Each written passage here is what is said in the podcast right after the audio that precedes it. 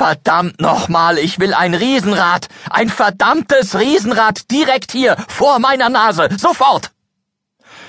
Jochen ließ seinen Oberkörper kreisen gefährlich nah am Abgrund, nicht nur um seiner Forderung nach einem Riesenrad körperlich Ausdruck zu verleihen, sondern weil er auch viel zu unerschrocken war, um über die möglichen Konsequenzen seines Tuns nachzudenken. Und ich will eine Gondel für mich alleine. Mit Musik, die mir den Arsch wegbläst. Und Champagner. Zehn Flaschen. Nein, zwölf. Und nicht diese miese Plörre, die ihr euren schlechten Freunden serviert. Na, ich will das geilste Zeug, das es auf diesem Planeten gibt. Und diese scheiß Straße da unten muss abgesperrt werden. Komplett. Wenn ich hier gleich noch ein Auto sehe, dann tick ich aus. Ich tick aus. Niemand zweifelte in dieser Nacht daran, dass Jochen es ernst meinte. Er war zu allem entschlossen, weil er nichts mehr zu verlieren hatte. Er hatte sein eigenes Leben verwirkt, so schien es ihm, und das von einigen anderen Menschen auch. Menschen, die ihm nahegestanden hatten und jetzt nichts mehr von ihm wissen wollten, was ihn am meisten schmerzte. Jochen taumelte sieben Stockwerke hoch über dem noch immer warmen Asphalt Berlins, den der letzte schöne Sommertag, fast wie in vorausschauender Absicht, erhitzt hatte, um Jochens baldigen Aufprall nicht wie einen Sprung in die Kälte wirken zu lassen. Und ich will Löwenzahn! Löwenzahn, habt ihr nicht verstanden? Löwenzahn! Ist das so schwer zu verstehen, ihr Schweine? Niemand antwortete ihm was nicht nur daran lag, dass Berlins botanisches Angebot, was Löwenzahn betraf, weit entfernt war von einem Paradies für eben jenen. Berlin war von vielem weit entfernt. Aber von Löwenzahn eben ganz besonders. Ich will das alles jetzt! Sofort! Auf der Straße vor dem Hilton in Berlin hatten sich tausende Menschen versammelt. Und oben auf dem Dach stand Jochen.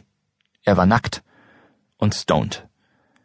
Seine Stimme klang grotesk verzerrt durch das winzige Megafon aus knallrotem Plastik.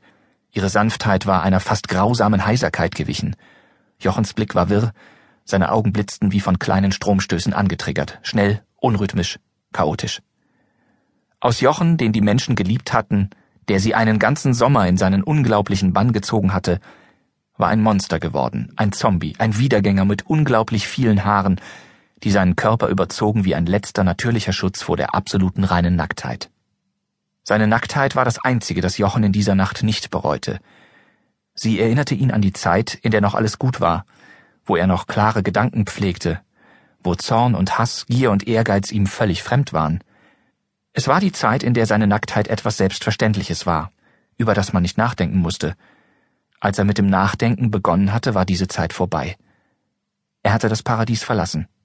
Mit einem One-Way-Ticket.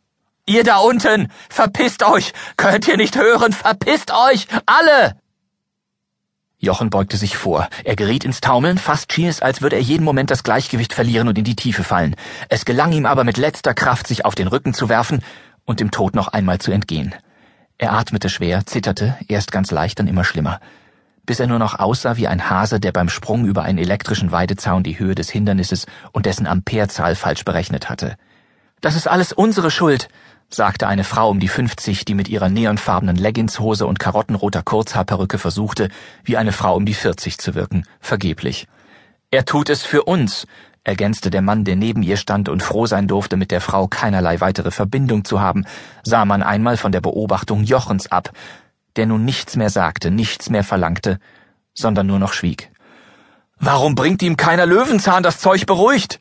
brüllte ein junger Hipster aus Friedrichshain die gaffende Menge an und schmiss wütend eine Flasche mit Johannisbeersaftschorle hin, die er aber sofort wieder aufhob, als er den Blick einer rüstigen Türkin sah, die ihn aus ihrem Fenster im ersten Stock beobachtete. Warum baust du ihm kein Riesenrad, Arschloch? entgegnete ihm ein Skinhead mit Tränen in den Augen und warf wütend mit seinem rechten Springerstiefel nach dem Hipster. Scheiße, der stirbt!